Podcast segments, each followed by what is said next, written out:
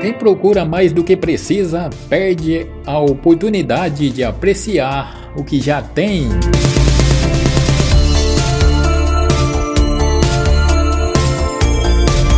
É nas dificuldades que se descobre os verdadeiros amigos.